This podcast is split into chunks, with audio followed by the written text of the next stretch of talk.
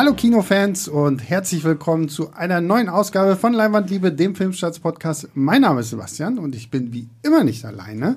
Äh, das ursprüngliche Team hat sich zwar ein bisschen äh, umgestellt, weil wir eigentlich auch mit äh, Joanna gerechnet hatten, die ja auch Interviews zu dem heutigen Film geführt hat. Die ist aber im Urlaub. Christoph ist krank.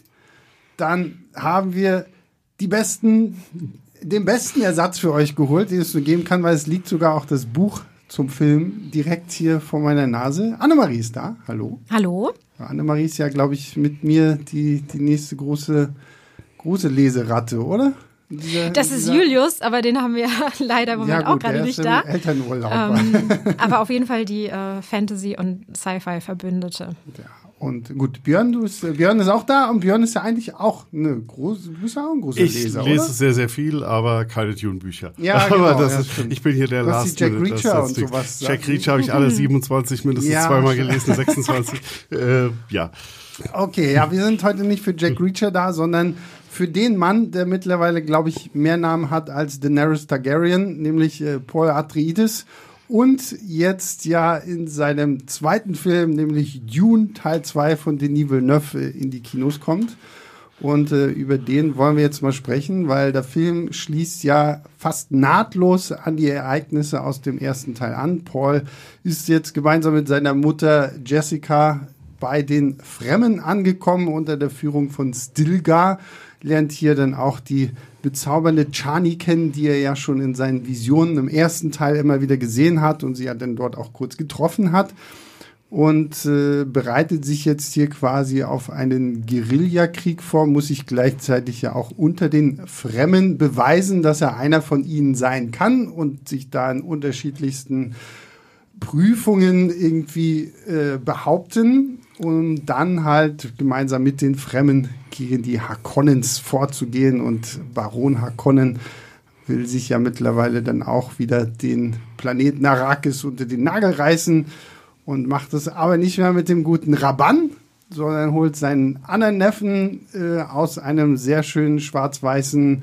römischen Gladiatorenplaneten hervor, nämlich Phaedrauta. Und äh, damit sind wir bei Dune 2 angekommen. Aber ich finde, bevor wir über Dune 2 sprechen, weil ich glaube, mit euch beiden habe ich noch gar nicht so richtig über Dune gequatscht. Deswegen weiß ich nicht, wo wir jetzt hier stehen. Wie, wie steht ihr überhaupt zum ersten Dune? Ich fange mal bei Annemarie an. Oder bei Björn? Wer, wer mag zuerst? Ähm, also zum ersten Dune stehe ich gut. Ja. ich habe ihn tatsächlich äh, damals auch in der Pressevorführung, aber halt direkt im IMAX gesehen. Das war natürlich nochmal ein ganz anderes äh, äh, Erlebnis und ähm, hatte mich jetzt eben sehr auf den zweiten Teil gefreut, hatte gehofft, dass der zweite Teil meine kleinen Problemchen, die ich mit dem ersten Teil hatte, äh, ausbügeln würde und kann schon mal spoilern, nein, das ist nicht passiert. Okay, was waren deine Probleme mit dem ersten Teil? Äh, emotionale Distanz, mhm. die ich bei Denis Villeneuve sehr häufig verspüre und äh, gerade in seinen Science-Fiction-Filmen. Und äh, das ist was, was mich äh, einfach bei, bei Dune ähm, nicht, äh, ja, einfach, es hat mich trotz, trotz aller Brillanz auf äh, der Ebene, auf der ich gehofft habe, dass es mich erreichen würde, nicht erreicht. Und da hatte ich halt jetzt die Erwartungen bei dem zweiten Teil, in dem, bei dem es im Vorfeld ja schon hieß, der wird viel emotionaler, viel größer, hier irgendwie Scope, Scale, sonst was ist alles, alles irgendwie, legt nochmal eine Schippe drauf und äh, das, also ich hätte ich hätte wissen müssen, weil ich bin eigentlich immer mehr ein Fan von ersten Teilen, von Exposition, von Worldbuilding.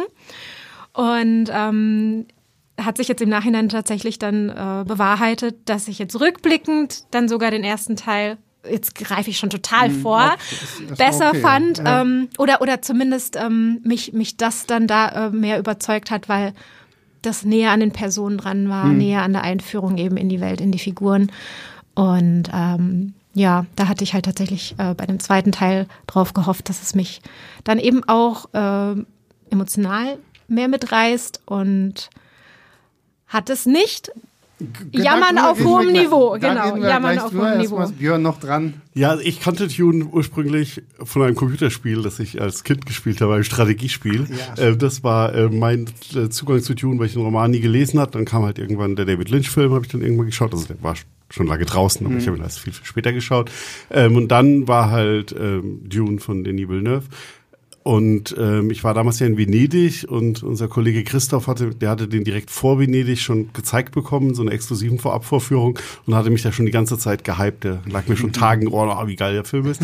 Und deswegen war ich dann schon so ein bisschen darauf vorbereitet, da muss mich jetzt was überwältigen. Mhm. Und das hat Dune dann aber auch voll eingelöst. Also mhm. der Film hat mich damals dann äh, bei der Weltpremiere in Venedig ähm, offiziell so umgehauen. Ich bin dann nach dem Festival wieder in Deutschland gewesen, bin direkt wieder ins Kino und habe mir ihn halt nochmal angeschaut. Ähm, ja, und deswegen war ich natürlich jetzt auch schon durchaus mhm. gespannt auf den zweiten Teil. Mhm. Und ich nehme noch nichts vorweg. also ich reihe mich in die Kategorie Björn mit mhm. ein. Ich war auch von Anfang ein großer Fan. Ich habe dann auch, als es denn hieß, dass wir nochmal eine Neuverfilmung von Dune kriegen, weil ich kannte halt auch nur aus dem Fernsehen halt den von 1984 von David Lynch, wo man ja mittlerweile auch weiß, wie viele Probleme es da gab. Obwohl ich den auch mag, so. Der hat irgendwie so seine charmanten Seiten, gerade weil der irgendwie auch so von, von den ganzen Kostümen und Sets her so, finde ich, kann der sich schon sehen lassen. Und äh, ich meine, es ist natürlich auch schwierig, so einen 1000 Seiten Wälzer irgendwie in zwei Stunden Film zu stopfen. Und mittlerweile finde ich es ja auch großartig, dass wenn ihr den alten Dune auf YouTube sucht, gibt es ja total viele so äh, von Fans nachkorrigierte Schnittfassungen. Es gibt zum Beispiel eine Schnittfassung, wo du am Anfang, bevor der Film von Lynch überhaupt losgeht, hast du so eine zehnminütige Einleitung, wo sie so Bilder einfach nur rüberpacken, um so die ganze Vorgeschichte von Dune zu erzählen. Warum gibt's da keine Maschinen mehr und wie sind die Bene Gesserit entstanden und sowas. Das ist voll witzig, weil die das dann irgendwie versuchen, alles noch so ein bisschen mehr auszubauen. Dadurch wird der Film dann auch irgendwie gefühlt in so diesen Fancut so drei Stunden lang und sowas alles. Aber dann hatte ich das Buch gelesen, war hin und weg irgendwie auch von dem, was Frank Herbert da so erschaffen hat, auch wenn ich sehr häufig äh, wieder an den Anhang gegangen bin, weil der Anhang vom Buch haben wir jetzt ja kurz, bevor wir die Aufnahme gestartet genau. haben, haben wir schon erwähnt, da werden ja alle Begriffe erklärt und es wird auch nochmal so ein bisschen geschichtlicher darauf eingegangen, wie das alles irgendwie zustande kam. Da entsteht nochmal ein bisschen mehr draus und ähm, dann kam halt Denis Villeneuve, den ich als Regisseur einfach wahnsinnig gerne mag und ja, den ersten Teil fand ich grandios. Jetzt mussten wir sehr, sehr lange auf Teil 2 warten, weil da gab es ja dann auch immer wieder Verschiebungen. Eigentlich sollte der ja dann ursprünglich letztes Jahr im November, glaube ich, starten. Ja. Mhm. Ähm, wurde jetzt nochmal verschoben. Jetzt haben wir ihn aber endlich da. Die, die, selbst die Pressevorführung war ja relativ gut besucht, was ja auch äh, schon lange irgendwie, hatte ich schon lange nicht mehr so, dass Leute sich da dann so irgendwie in einen Film quetschten. Und ja, ich würde mal sagen, wir fangen vielleicht so mit dem an, wo man sich vielleicht auch am ehesten irgendwie drüber streiten kann. Und zwar die Story an sich. Weil ich weiß, viele haben ja beim ersten Teil, ähm, also zumindest auch so aus meinen Kreisen, die ich so kenne, ähm, sich beim ersten Teil beschwert, ah, das ist irgendwie viel zu langsam, es wird viel zu viel erzählt und erklärt und es, wir haben schöne Bilder, aber was Annemarie schon ein bisschen angedeutet hat, so, ah, wo sind da so die Emotionen und sowas alles? Und ähm, Teil 2 ist ja jetzt gefühlt 165 Minuten nonstop Handlung, weil Fremmen und Prüfungen und Krieg und Harkonnens und der Imperator kommt und die Prinzessin Irulan taucht auch noch auf und man hat so ein bisschen das Gefühl, und ich habe das auch von einigen Kollegen nach der Pressevorführung so gehört, das war zu viel. Das war zu viel, zu wenig dann doch irgendwie vielleicht auch erklärt. Wie steht ihr dazu? Ist es zu, zu heftig gewesen oder passt es eigentlich? Das ist eine gute Frage, aber auch vor allem dann an Björn, weil ich mich äh, frage, wie man das ohne Buchwissen alles so mhm. ähm, nachvollziehen kann. Mir hat das schon immer sehr geholfen, jetzt Absolut, das Buch ja. zu kennen. Also ich bin ja persönlich sowieso nicht so ein handlungsinteressierter Mensch. Also Handlung ist bei mir, wenn ich mir einen Film anschaue, sehr, sehr weit unten in dem mhm. Ranking an Sachen, die mich ähm, dann im Film gut oder schlecht finden lassen. Ähm, und fand jetzt, ich hatte da, also ich finde an manchen Stellen ist er ein bisschen erzählt dazu gehetzt. Da mhm. kommen wir dann vielleicht später äh, noch dazu, weil das ist dann auch schon ein bisschen weiter fortgeschritten im Film. Da ist er ähm, zu gehetzt erzählt. Ähm, und da ist es dann mehr, aber ist mein Problem dann nicht die Handlung, sondern mehr, dass damit halt emotionale Charakterentwicklungen nicht ganz nachvollziehbar sind, sondern einfach ein bisschen zu plötzlich passieren. Und es liegt teilweise auch mehr an der Inszenierung als an der Handlung selbst, glaube ich. Ähm, ich hatte aber jetzt kein Problem, irgendwie mitzukommen und zu verstehen, wer diese ganzen Figuren sind und mhm. was die sind, sondern ich fand, da hat Danny Villeneuve wie im ersten Teil schon wieder sehr gut das hinbekommen, da einfach sein Worldbuilding ähm, zu betreiben, diese faszinierende Welt zu erschaffen und dann ähm, in dem Nebensatz dann halt einfach anzuklingen, dass die halt wichtig sind oder warum die wichtig sind, ohne dass du jetzt so richtig tief reingehen musstest, um denen ihre ganze Mythologie dahinter zu verstehen. Also mhm das, ich hatte auch das Gefühl, dass ihm das teilweise ein bisschen egal ist. Also, dass das da zwar mitschwingt, aber dass er jetzt sagt, das ist nicht so wichtig für meine Erzählung, das deute ich halt an. Also gerade rund um die ganzen äh, Bände ähm, Gesserit, das ist halt alles faszinierend, aber das wird halt so ein bisschen hingeworfen, wie sie da halt ihre Pläne schmieden und mhm. den neuen Imperator halt sich ranzüchten. Ja, ist genau das ja, richtige ja, Wort. Ja, genau, ähm, das wird, das wird dann zwar alles kurz mal erklärt, aber es wird jetzt nicht super vertieft und da weiß man dann, okay, da könnte man wahrscheinlich, sind das im Roman irgendwie ganze Kapitel, die es darum mhm. geht und denen man noch mehr erfahren kann, aber man braucht jetzt nicht mehr für den Film. Deswegen hatte ich da jetzt Mhm.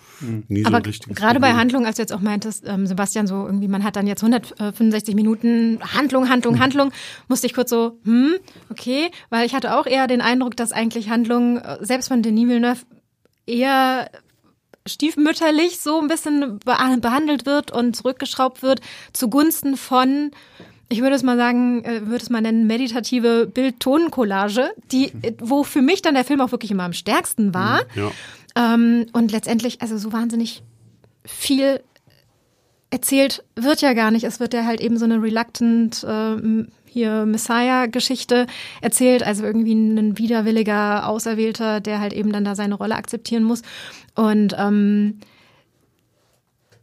das Aber findest du, also für mich war das schon irgendwie, dass da, es passiert ja schon sehr viel, gerade so ein, ich fand ja, also diese ganze, das ganze Thema rund um die Bene Gesserit finde ich tatsächlich auch, ist für mich persönlich meckern auf hohem Niveau, aber wo ich schon auch sage, ja, okay, diese ganze Suche nach diesem gewisser Zaderach und so, da, das, das, das interessiert Villeneuve nicht so, genauso wenig wie Villeneuve sich für dieses Thema der äh, Raumgilde äh, interessiert, die er ja einfach komplett weglässt, so, obwohl die ja mit so eigentlich die dritte Macht im Staate bei, bei Dune sind, weil sie halt die Navigatoren ähm, kontrollieren, ohne die in dieser Welt ja gar nichts mehr geht. So, das sind dann halt auch Punkte, die sind für Villeneuve irrelevant, wo ich mich auch frage, okay, wie wird das in einem möglichen Dune Messiah denn aussehen? Weil da müsste er sie ja theoretisch dann komplett neu irgendwie einführen.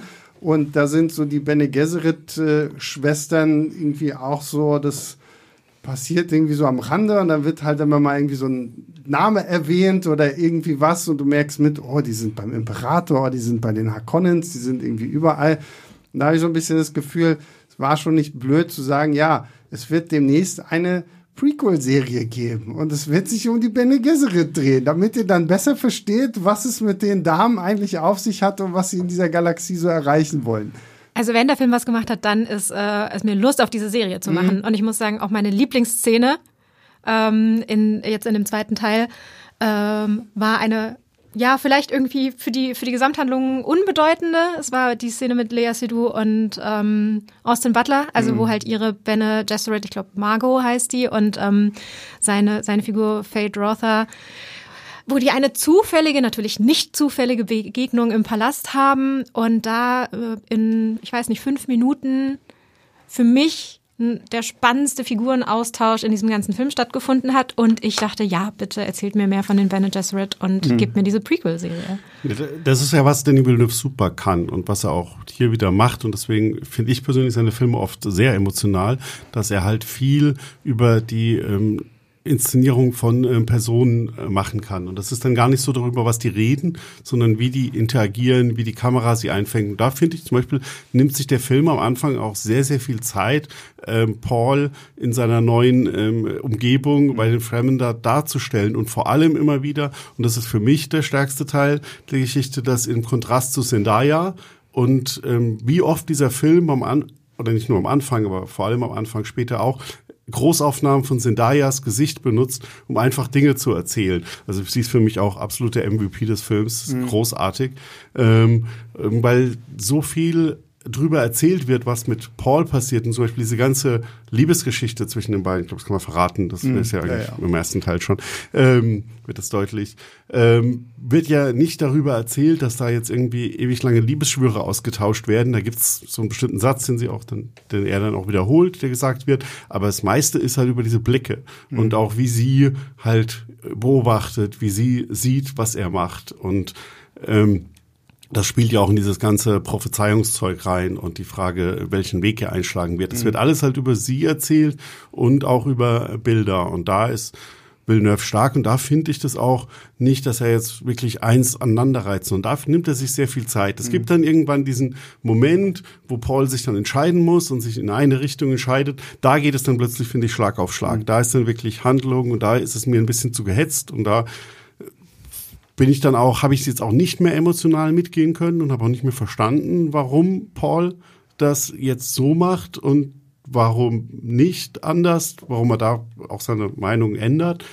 Ähm, aber vorher fand ich das gerade wieder auch ruhig erzählt. Es hat mich sogar lange Zeit überrascht dafür, dass es jetzt der zweite Teil ist und wir schon so viel Vorarbeit geleistet haben, dass wir erstmal wieder locker eine halbe Stunde, dreiviertel Stunde gefühlt nochmal Einführung mhm. und Vorarbeit und wir lernen das jetzt nochmal, weil wir jetzt Dune zum ersten Mal aus einer anderen Perspektive ja. kennenlernen. Im ersten Teil lernen wir den Planeten aus der Welt von den Invasoren, den Eindringlingen, den Kolonialisten kennen, die halt hier auf diesen unwirtlichen Planeten schauen, den, der sie, von dem sie eigentlich nur dieses ähm, Spice interessiert. Und nun lernen wir plötzlich den Planeten kennen, wie leben die Menschen, die dort zu Hause sind, für die es ihre Heimat ist und machen da ja auch von, wie gehen die mit der Umwelt um, bis was haben die da teilweise auch ähm, für äh, Bauwerke ähm, ja. ähm, versteckt und so. Ähm, und auch das Wasser, ähm, also ohne dass ich da jetzt zu viel verraten will, dass es hier gibt, ähm, das fand ich super faszinierend, wie er quasi nochmal eine neue Einführung genommen hat mhm. in diesen Film, bloß plötzlich nur aus der komplett gegensätzlichen Perspektive. Ja. Genau, also da war nochmal Worldbuilding, dass man eben tatsächlich jetzt die Welt äh, aus der Sicht der Fremen kennengelernt hat und ähm, deren Kultur, auch dann eben halt deren äh, internen ja, religiösen Konflikte oder äh, verschiedenen Weltanschauungen irgendwie auch nochmal kennengelernt hat und ähm, wie, wie Paul sich halt versucht da einzugliedern. Also das, das ist auch für mich halt wieder mit dem Worldbuilding einfach immer dann der stärkste hm. Aspekt. Das hat auch in dem zweiten Teil am Anfang jetzt am besten für mich funktioniert. Ja, das fand ich auch stark. Vor allen Dingen, weil gerade dieses Religiöse ja dann auch, finde ich, sehr gut eigentlich äh, aufgegriffen wird. Björn hat es schon so ein bisschen auch gesagt, dass ja viel einfach aus der Sicht von Zendayas Chani erzählt wird. Und sie gehört ja dann eher zu denen, die diesen ganzen äh, religiösen Prophezeiungen nicht wirklich was abgewinnen kann, während so ein Stilgar, also Javier Bardems Figur, der geht ja voll darin auf. Und das ist ja teilweise schon fast niedlich, wie er da so kindlich naiv wirklich so, sobald ähm, Paul irgendwie kommt, so, ja, ich bin nicht der Lisan Al-Gaib. Oh, es wurde gesagt, er wird sich selber nicht als das genau. erkennen. Und der erfüllt die Prophezeiung jetzt erst genau, recht. Und jetzt erfüllt er das alles irgendwie so. Und äh, da finde ich, steckt ja dann auch viel so drin, wie, wie sowas ja doch auch irgendwie hoch aufgebauscht wird, weil man erkennt ja dann auch im Verlauf des Films, wie viel die Bene Gesserit da ja auch mit, das hat man ja schon im ersten Teil gemerkt, wie die das vorbereitet haben, ne? Kaum, dass Paul da mit seiner Familie landet, hast du schon die Leute, die halt ihn als Erlöser ausrufen. Und so diese Entwicklung und dann so jede einzelne Prüfung und dass er das dann und wenn er dann den Sandwurm reitet und dann ist es natürlich wieder der größte Sandwurm, den sie jemals gesehen haben. Und äh, das fand ich einfach auch so, da fand ich auch Javier Bardem irgendwie sehr, sehr toll, weil im ersten Teil hast du ja auch nur, hast du ihn ja einmal gehabt, dass er ähm, Oscar Isaac auf den Tisch spuckt und dann mhm. war er eigentlich auch schon wieder aus dem Film raus. Und hier, finde ich, hat er seine Figur auch noch mal ein bisschen mehr äh, Drang, irgendwie diese Handlung voranzutreiben. Und äh, das hat einfach mir unheimlich viel Spaß gemacht, auch irgendwo.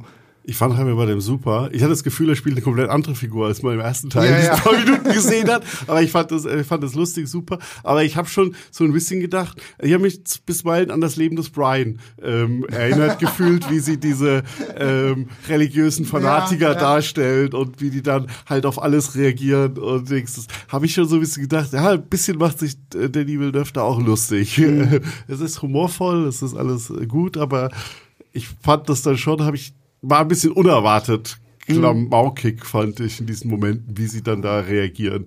Das Und- stimmt, ja, habe ich, hab ich auch gedacht. So, manchmal war ich habe erstaunlich viel gelacht, auch irgendwie in diesem Film, wo ich nicht damit gerechnet hätte, dass ich jetzt so viel äh, lustige Sequenzen dann auch irgendwie habe. Sie haben es zwar im Trailer ab und zu mal so ein bisschen ausprobiert, so wenn diese Szene ist, so, wo Javier Bardem zu Timothy Chalamet sagt so, ja, äh, nothing fancy. Und er sagt, ja, okay, ja, nothing fancy. So.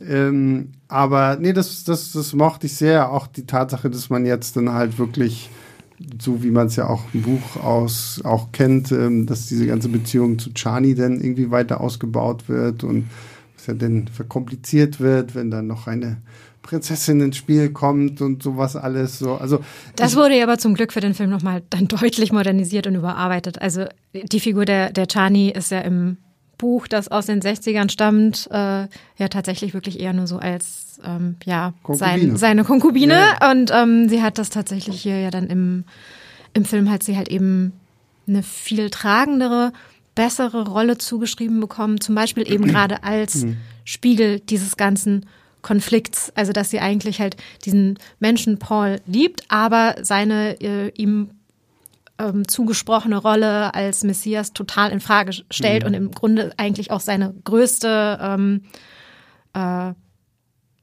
ja, also halt der größte Prüfstein eigentlich halt ist für ihn. Also als Mensch und als Fremen möchte sie ihn halt eben willkommen heißen, aber halt die Rolle, die er angeblich als Außenseiter für ihr Volk spielen soll, ähm, die, die, äh, die akzeptiert sie nicht oder die stellt sie halt eben in Frage. Und das wird halt wirklich durch ihre Rolle jetzt immer sehr gut rübergebracht, was natürlich wichtig ist, weil im Buch kann es ja einfach erzählt werden, ähm, dieser Konflikt. Und hier im Film muss es ja irgendwie gezeigt werden, ohne dass es halt ewig in irgendwelchen Dialogen ausgewalzt wird. Und das funktioniert dann über die Erweiterung ihrer Figur sehr gut. Ich würde sogar so weit gehen und sagen, dass Tune 2 ihr Film ist. Ähm, also der ist, sie ist die Hauptfigur für mich. Sie ist die wichtigste Figur in diesem Film. Der funktioniert emotional und ich bin mittlerweile sogar in der Überlegung und ich würde da gerne jetzt mit Denis Villeneuve drüber reden, fragen, ob es vielleicht mein großes Problem mit dem Film, dass ich Paul nicht verstehe, wie er sich hält und dass das für mich so plötzlich und unerwartet kommt, dass das Absicht ist, weil es für Gianni auch plötzlich und unerwartet kommt. Und das ist ja auch ein finaler Close-up Ja. auf ihr Gesicht, dass sie ähm, völlig geschockt ist, dass, was er jetzt plötzlich macht. Ähm, und dass das vielleicht sogar die Absicht ist, weil wir in den Film fast komplett, wir erleben einen Großteil des Films aus ihrer Perspektive und wie sie halt ähm, die Umwelt wahrnimmt und ob wir deswegen vielleicht auch gar nicht verstehen sollen, ähm, wie sich Paul entscheidet, warum er sich so entscheidet, weil Gianni das auch nicht versteht. Das ist jetzt eine reine Theorie von mir. Wie gesagt, habe Aber jetzt ich kein finde Dings, ich find aber ich super. also wenn ich Samstag im Kino bin, dann werde ich mir den Film nur unter diesem Gesichtspunkt mal angucken, weil macht schon irgendwo Sinn. Also das, das ist ja vielleicht auch der Punkt, weswegen vielleicht einige Kollegen nach der PV halt auch gesagt haben, dass es irgendwie zu schnell ging und man bestimmte Sachen einfach irgendwie nicht nachvollziehen konnte, weil man es vielleicht dann tatsächlich eher also gut so interpretieren kann, um zu sagen, okay, wir sehen halt es aus Charlies Perspektive, wie jetzt dieser freundliche Junge, den sie irgendwie kennengelernt hat, auf einmal irgendwie so ein großer Egomane wird, der sich dann irgendwann ja doch diese Tatsache ergibt, ja, ich bin der Lisan al-Gaib und ich bin euer Prophet und ähm, also das klingt sehr spannend. Also ich finde es eine, eine echt äh, gute Theorie eigentlich. Finde ich eigentlich auch gut, weil das macht dann sie auch zu einer besseren oder der eigentlich naheliegen, naheliegenderen Identifikationsfigur, die ja eigentlich eben eher nicht Paul sein soll oder halt auch nicht, also schon gar nicht der Held sein soll, was ja halt damals schon Frank Herbert ähm, halt, also der, der Autor des Romans, immer äh, kritisiert hat, dass halt sein Roman ja so wahrgenommen werden würde, als er jetzt Paul äh, der Held und ähm, eine, eine positive Figur und eigentlich ist er ähm, also in Dune Messiah entwickelt sich das ja alles dann sehr in die gegensätzliche Richtung. Und ähm, es ist ja eher eine Tragödie mhm. und dass man halt eben dann mit äh, Chani eher eine Figur hat, bei der man anknüpfen kann ja. und aus deren Perspektive man das halt eben betrachtet und die äh, wir hatten das mit, mit Björn schon, ich meinte irgendwie, äh, alles in diesem Film ist irgendwie so freudlos und alle sind so unglücklich. Und dann meinte er so, nee, Charlie ist doch irgendwie eine ganze Zeit lang glücklich. Und so, ja, also sie ist, sie ist wirklich am ehesten noch auch so die Person, die für mich irgendwie was transportiert, wie, hm. ähm, ja, also mit wem kann ich mich identifizieren, mit wem kann ich emotional mitgehen, das, wo ich ja mit dem Film meine größten Probleme habe. Es ist tatsächlich Charlie. Also, siehst du, deswegen liebe ich unsere Podcasts. Also, es gibt immer wieder irgendwie mal so neue Sichtweisen, die man dann irgendwie, also ich finde die Theorie wirklich, finde ich passt gut so. Gerade weil wir ja auch sagen, okay, das, du hast es ja gesagt, Björn, ne? Der, der erste Film ist der Film der Invasoren und jetzt ist es der Film der Fremen, der, der äh, Natives, der Ureinwohner von Arrakis irgendwie und äh, dass man das jetzt so mehr aus deren Perspektive sieht, äh, wie gesagt, ich, ich sag dir Montag Bescheid, ob, ich, ob sich das jetzt beim ich zweiten Mal gucken, ähm, vielleicht auch tatsächlich noch mehr so, so lesen lässt, wenn man den Film jetzt schaut. So. Ich werde beim zweiten Mal auch sehr, sehr neugierig dann nochmal sein, wie ich dann diese Punkte empfinde, weil es mhm. ist ja immer oft so, dass man halt, wenn man dann so ein bisschen weiß, in welche Richtung es geht, dann auch Sachen ja. unter ganz anderen Gesichtspunkten einfach nochmal sieht. Ich bin da auch schon sehr gespannt, ich freue mich auch schon drauf. Ich hatte sogar, ähm, habe ich meine Frau gestern ein bisschen kurz ähm, äh, aschfahl werden lassen, mal bisschen nächste Woche ein paar Tage in London. Da habe ich gesagt, ah, ich muss mal gucken, das ist ja das einzige IMAX 70 mm Kino in, in, in, ganz Europa, das das Dune 2 zeigt, ob ich da nicht irgendwo während unserer wenigen Zeit in London noch einen Besuch von Dune 2 reinquetschen kann. Aber leider waren alle Vorstellungen ausverkauft, ja, wisst. Aber ich werde ihn dann halt hier im IMAX nochmal sehen. Ich weiß, wie ja. unser Kollege Felix aus dem Social Team, der mhm. fährt extra nach Prag dafür. Ja, ja. da, da gibt's ja auch irgendwie genau. noch so ein, so ein 70 mm. Ja, ja, genau. Das ist, ähm, auch, da war ich, bin ich für Oppenheimer Oppenheimer hingefahren, genau. Gefahren. genau, das, das ist auch cool, aber mhm. genau, die ist Londoner ist, glaube ich, diesmal das Einzige, das ist wirklich in IMAX 70 mm zeigt. Ich glaube, das zeigt ihn nur in IMAX, das Prager, aber vielleicht das bin ich auch falsch. Aber trotzdem die größte Leinwand halt, die du auf Festland Europa bekommst natürlich. Mhm. Ähm, und das kleine andere ist dann nicht mehr so zu merken, der Unterschied. Ja, ja. Ähm, wir haben jetzt schon so viel, oder ich bin jetzt gespannt, jetzt müssen wir Annemarie mal ein bisschen äh, Spotlight rücken. Hm. Das ist das Thema dieser Emotionalität und äh, was du ja meintest, dass dich äh, bestimmte Sachen einfach emotional nicht so gegriffen haben. Was wären da jetzt so genau die Punkte? Also ist es letztendlich ja auch das mit, mit Paul und, und Chani oder was, wo, wo hattest du da Bauchschmerzen? Oh, das, da will ich gar nicht im Spotlight sein. Das finde ich unfassbar schwer zu beschreiben. Das hat mich auch jeder dann immer gleich schon nach der, nach der Pressevorführung gefragt und jetzt gefragt und ich mal so, mm, wie soll ich das beschreiben?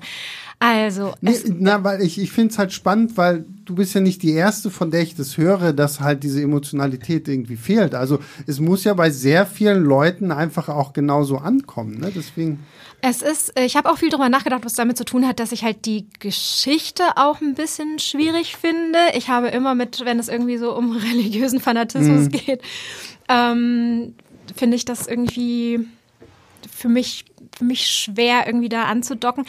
Ähm, so, aber ich habe ähm, bei Denis Villeneuve halt gerade bei seinen Science-Fiction-Filmen generell auch dieses, dieses mhm. Problem. Und es ist so ein bisschen, er macht ja aber eben natürlich nicht Style over Substance, überhaupt nicht. Es ist sowohl Style als auch Substance da. Also es sind geniale, großartige Bilder. Also für mich würde es sogar wahrscheinlich eher als reine meditative Tonbild-Collage funktionieren. Ich gucke mir da einfach gerne irgendwie mhm. drei Stunden an, wie ähm, die, die Sonne über der Wüste wabert und dazu irgendwelche äh, Zimmerklinge kommen. Gutturalen äh, Gesänge irgendwie sind und so. Und ähm, es ist, es ist alles sehr klug, es ist eine sehr kluge Erzählung, aber es ist etwas, was halt für mich ähm, so ein bisschen ein bisschen wie so eine Uni-Vorlesung, die mich interessiert und die ich neugierig verfolge, die mich aber nicht begeistert. Okay. Ähm, es ist, als ob er einfach immer eine Distanz zum Zuschauer da ähm, wahren möchte, obwohl er mir doch aber eigentlich eine Geschichte über die Natur des Menschen und über die Gesellschaft erzählen möchte. Mhm. Und ähm, dann habe ich halt auch drüber nachgedacht, so, okay, gut, aber vielleicht ist generell, wenn irgendwie freudlose Filme mit, mit unglücklichen Menschen sind, äh, vielleicht kommt das irgendwie bei mir nicht an. Ähm, habe ich gedacht, so, nee, also ich habe auch Filme, die sind ganz, ganz äh, tragisch und alles ist schrecklich. Einer meiner liebsten Filme ist äh, Apocalypse Now. Ähm, mhm. Da ist nichts schön. Und es, da wird aber so in die Schicksale reingegangen und so halt irgendwie in die, in die Nahbarkeit an die Figuren. Also hier ist es so ein bisschen, es ist alles so stilisiert, es ist mir letztendlich, es würde mir wahrscheinlich nicht so nahe gehen, wenn Paul da jetzt getötet würde. Mhm. Ähm, wo ich halt einfach bei anders inszenierten Filmen emotional viel näher an der Geschichte dran bin. Ich habe hier das Gefühl, ich werde auf Distanz gehalten. Ich soll mir das irgendwie von oben mhm. angucken. Ich soll darüber nachdenken, ich soll darüber philosophieren, ich soll das irgendwie klug finden. Ich finde es klug. Ich bin unfassbar dankbar, dass es diese Art von Blockbustern gibt, die halt eben nicht einfach nur äh, irgendwie so Money Grab mäßig irgendwie was auf die Leinwand schmeißen. Ähm, aber es ist nicht so, dass ich da jetzt eine große Freude empfinde. Besser kann ich es nicht beschreiben. Aber, aber ist es vielleicht als, als, du hast ja auch das Buch gelesen, ist es vielleicht auch einfach, weil es die Story halt auch irgendwie so ist? Weil ähm, genau, das meinte ich ja am Anfang. Ist, eben, ja. Es, es ist was, was ich dann eben auch insofern in Frage stelle, ob es ist, dass es einfach diese, diese Geschichte ist, die mhm. natürlich halt eben auch sehr, sehr transzendent ist ja. und ähm, mich vielleicht irgendwie gar nicht irgendwie so mitreißen weil, weil, soll. Weil das ist irgendwie so, das hatte ich damals, als ich das Buch gelesen habe, so ich, ich fand so, alles super spannend und irgendwie so war total ergriffen. So, ich mag das ja, wenn Leute sich da wirklich so super viel ausdenken und so halt mhm, so wie so ein Tolkien da, ne? So, sich da wirklich so, wenn du da Anhänge hast, 100 Seiten lang, ja. wo alles irgendwie mit eigene Begriffe hat und so, bin ich ja und die eigene Sprache. Ja, genau, und, genau. Ja, ja, fantastisch. Und, und hatte also beim Buchlesen tatsächlich mehr so das, was du jetzt für den Film beschreibst, mhm. wo ich so dachte so, super geil, so was passiert wohl als nächstes, was passiert wohl als nächstes, aber er hatte da nie so die, die Bindung zu den Figuren oder zu wenigstens irgendwie einer Figur, die man beim Lesen ja eigentlich auch gerne hat, so damit du so eine Figur dann bekommst, so, wo, mit der du dich so ein bisschen besser identifizieren kannst. Und irgendwie, so, so als ich die Filme dann gesehen habe und jetzt auch den zweiten Teil, ich war einfach irgendwie baff. Also mich hat es schon auch dann emotional so mitgenommen. Ich habe jetzt beim, während der zweite Teil in der Pressevorführung lief, habe ich mich so daran zurückerinnert, als ich das erste Mal Herr der Ringe im Kino geguckt habe. Weil ich einfach so das Buch im Kopf hatte und jetzt sehe ich das Buch quasi irgendwie auf der Leinwand und war einfach davon sehr begeistert, wie das jetzt hier so filmisch funktionieren kann. Und deswegen, also so, ich, ich finde find halt einfach spannend, weil, wie gesagt, sehr viele erzählen einfach auch immer davon, dass sie bei Villeneuve da so dieses emotionale vermissen. Das ist ja auch was, was viele Christopher Nolan denn irgendwie auch vorwerfen und so. Ne? Das, ähm, aber ich, ich habe dieses Problem in Anführungszeichen irgendwie nicht. Deswegen ähm, ja, weiß ich nicht, Björn. Ja, ich habe es ja eigentlich schon, also ich teile den Kritikpunkt bei Dune 2 mit Annemarie. Für mich ist das mhm. sogar ein sehr großer Kritikpunkt. Also ich habe das, es funktioniert lange, die Liebesgeschichte, da bin ich emotional involviert. Ab dem Moment, wo die in den Hintergrund rückt und es um ähm, Paul, ähm, um, um Pauls Wandel geht und selbst wenn ich jetzt sage, ich habe dieses ähm, Chani-Theorie aus ihrer Sicht, aber trotzdem mhm. fehlt mir da halt natürlich, da ist er emotional sehr distanziert. Mhm. Ähm, und ich finde, das ist auch ein Inszenierungsproblem. Also im ersten Teil fand ich das viel, viel besser, weil da gehe ich in, den, in das Finale, bin ich voll mitgegangen. Also wenn dann halt hier die ähm, ganzen ähm, vom Haus Atreides sterben, also ähm, mhm. ähm, gerade ähm, hier Jason Momoa, aber natürlich auch Oscar Isaac und so, da hast du halt auch so Momente, also das mal für mich sind das richtig gut gemachte Gänsehautmomente. Mhm. Und diesmal ist ähm, die ganze finale Schlacht die ist, äh, die ist ein bisschen an mir vorbeigerauscht. Mhm. Also die, das sieht alles gut aus. Ähm, auch der ähm, große ähm, finale Zweikampf ist, ist toll inszeniert, das, äh, von der Action her. Ähm, also schön choreografiert, sollte ich vielleicht lieber sagen. Ähm, weil ich habe in diesem finalen Kampf Moment des ich, für mich, ich habe keine Person, mit der ich da irgendwie mitfiebere, um den ihr Leben ich bangen muss, so richtig. Ähm, Und ich finde da bei der Inszenierung, es sind ein paar Mal sehr komisch Schnitte gesetzt. Ich bin, manchmal ist man in der Szene drin und plötzlich, und ich finde zu früh oder zu abrupt, wechselt es an einen anderen Schauplatz. Mhm. Das fand ich, fand ich da ein bisschen sehr, sehr, ähm, auch wieder ein Gefühl von gehetzt ähm, vermittelt, ähm, inszeniert. Und ich glaube, das hat mir mich ein bisschen in dieser, ähm, in dieser ganzen finalen Schlacht zum so neutralen, abgehobenen Beobachter gemacht. Mhm. Und ich habe es gerne gerade im Actionkino, wenn ich mich fühle, als wäre ich mittendrin. Und dann ist, dann entsteht eine dann entsteht eine emotionale Involvierung. Ich finde, das ist gerade beim Actionkino ähm, und in dem Moment ist Tune 2 dann ja Actionkino, wenn es das Finale ist, ähm, ist das, das, das größte die Leute denken, es geht drum, man muss ganz viel Hintergrund, Figur und Motivation erzählen. Nee, es geht drum, dass du durch die Inszenierung der Action drin bist. Das sieht man vor allem an den John Wick-Filmen. Der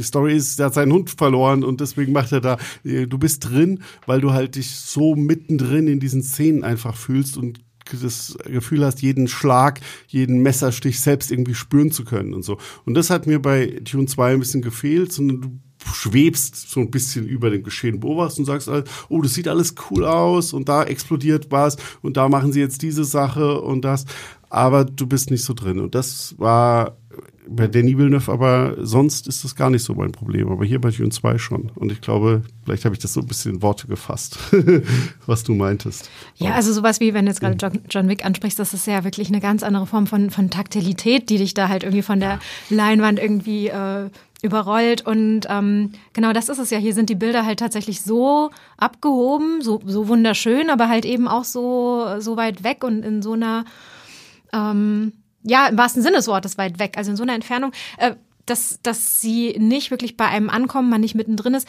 Vielleicht noch, wo es wo es jetzt bei Dune irgendwie ja gut funktioniert war, war dieses, wenn ähm, es gibt ja irgendwie so eine, so eine Szene, wo die, die Fremen dann halt irgendwie in so einem Sandsturm attackieren. Mhm. Und ähm, wo äh, dann die äh, Sadauka wie auch immer man die richtig ausspricht, mhm. ähm, halt im Grunde die Orientierung verlieren und ähm, dann halt von ihren, von ihren Gegnern auf deren eigenen Terrain halt eben in dieser ähm, ja, in dieser Desorientierung angegriffen werden und geschlagen werden. Ähm, das war, das war für mich halt dann, da konnte ich viel näher dran sein. Das war halt eben was, wo ich halt wirklich so ein bisschen so eine, so eine, ja, so eine Taktilität halt irgendwie auf der, mhm. auf der Leinwand dann halt irgendwie auch gespürt habe. Und nicht halt eben dieses nur, ich gucke mir von außen irgendwie eine große Schlacht an, sondern ich werde halt mit einzelnen das, Figuren in Überraschungsmomente mitgenommen. Ja, das ist so. Also, da gibt's ja auch diese Szene, wo ähm, ähm, Gianni äh, mit dem Raketenwerfer das abschießen muss. Und mhm, auch diese Actions, mhm, also mhm. und wo es dann halt drum geht, schafft sie das rechtzeitig und was Paul dann halt macht und dann müssen sie diese äh, Schaufeln von diesem Spice-Ding ja. als Deckung nutzen. Das hat, äh, das hat super funktioniert. Und sowas hat mir ein bisschen im Finale gefehlt. Da hatte ich halt das Gefühl, okay, das ist halt jetzt Masse und Überwältigung. Herr der Ringe-like, mhm. ähm, so ein bisschen. Aber Herr der Ringe hast du halt noch so ein bisschen diese Einzelschicksale drin. Und das hat mhm. ein bisschen gefehlt, weil du hast dann halt ähm, Josh Brolin und du hast natürlich, ähm, ja, aber bei dem, die irgendwie ein bisschen was machen mit ihren Dings. Aber das war halt alles so ein bisschen Masse und dann hast du halt diesen Zweikampf, Messerkampf, aber selbst der, da habe ich bewundern können, wie das aussieht und wie das inszeniert ist, aber auch da habe ich jetzt nie gefühlt, ich bin da jetzt ähm, so richtig Teil und ähm, ich fieber da jetzt voll mit, wie das wohl ausgehen wird. Aber ich glaube, dann hm. haben wir das, haben wir unser Problem.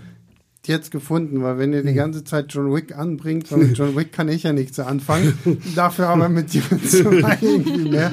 Also John Wick äh, Kapitel 4 war ja der erste Film, wo ich hier auch im Podcast mal sagen konnte, okay, mir hat ein John Wick Film gefallen. Ähm, ich habe jetzt keine Action für John Wick, war jetzt einfach irgendein nein, Beispiel, nein, was mir eingefallen passt, ist. Es ging jetzt ja nur so drum, ein bisschen ein Beispiel zu bringen, weil Story quasi null existent oder klar, sehr wenig existent ist. Und, und so, hm. jetzt weil du auch so dieses äh, Herr der Ringe-artige angebracht hast, da ist ja richtig, mhm. ne? Da haben wir die Gefährten, die überall irgendwo verteilt sind. Letztendlich bei Dune haben wir zwei Figuren, die sollen irgendwie wichtig sein. Das ist Paul und das ist Chani. So alle anderen mhm. sind letztendlich ja nur so schmückendes Beiwerk, die irgendwie da sind. Selbst von den Harkonnens haben wir ja in dieser großen Schlacht nicht mehr als die gesichtslosen äh, Soldaten, die da halt irgendwie die ganze Zeit rumrennen. Aber ich weiß nicht, vielleicht waren es, äh, vielleicht ist auch die Tatsache, dass wir irgendwie große Sandwürmer noch mitten in der hm. Schlacht hatten, aber ich saß einfach nur in meinem in meinem Sesselchen da und habe mich äh, wie so ein Keks gefreut. Man, man, kann, man kann sich, finde ich, voll von dieser Imposanz beeindrucken lassen. Mhm. Ähm, genau, ich finde, es, es, es fehlt halt so ein bisschen was Du hast aber sehr gut gerade beschrieben, es gibt natürlich halt einfach nicht diese ähm, Figuren. Mhm. Also vielleicht wäre es da im Nachhinein ähm, besser nochmal irgendeine eine Fremenfigur zum Beispiel einzuführen, die man dann auch sterben lassen kann oder mhm. sowas, ähm, um dann halt da einfach nochmal irgendwie einen, einen, emotionalen, kurzen Moment der Stille, der Unterbrechung oder sowas reinzuhaben.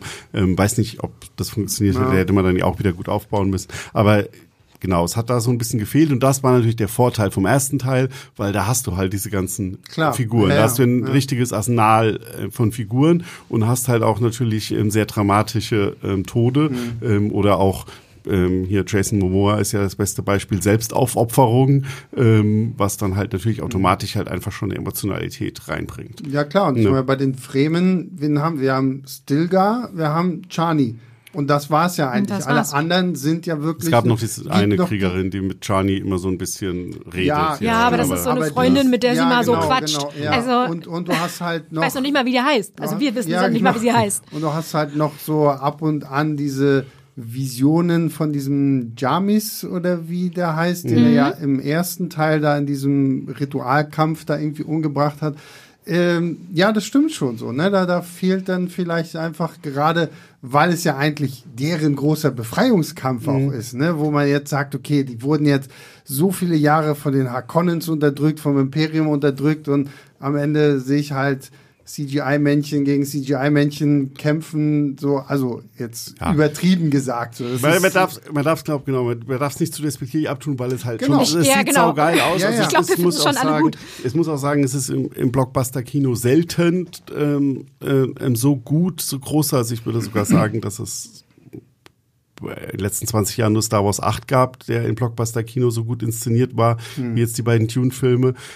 Aber ähm, also das ist eine Kritik auf extrem hohem ja, ja, Niveau. Klar, es sieht alles, alles, super ja, aus und es sind auch wirklich, also man sieht halt nicht, dass es da CGI-Menschen gegen CGI-Menschen mhm. kämpfen, sondern genau. es ist halt eine imposante Welt, die auch haben wir noch gar nicht drüber geredet, die Sandwürmer. Ich glaube, das war, für mich war das lange Zeit so ein Ding, ich dachte, da kann der Film auch brechen, wenn das mhm. jetzt irgendwie lächerlich aussieht mhm. und irgendwie scheiße aussieht, wie sie, wie sie auf den Sandwürmern reiten. Ähm, weil im ersten Film waren die zwar natürlich ähm, sehr imposant, aber wurden ja noch ganz anders genutzt als jetzt. Also ich, muss, ich, ich musste auch. Ich und hab, das Sandwurm-Taxi ist zwar lustig, aber es funktioniert trotzdem. Ja, ich, ich, hatte immer noch diese, dieses Bild von einem Kyle McLachlan aus diesem 1984er Film, der irgendwie so zwei Seile in der Hand hält und du siehst, okay, er steht vor irgendeinem so Greenscreen und mhm. wackelt so ein bisschen hin und her und ähm, dann haben wir hier halt so dieses Sandwurmreiten, so das fand ich, fand ich super, sah, ja. sah fantastisch ja, aus. Also gerade halt eben dann das erste äh, ja. Sandwurmreiten halt von Paul war, war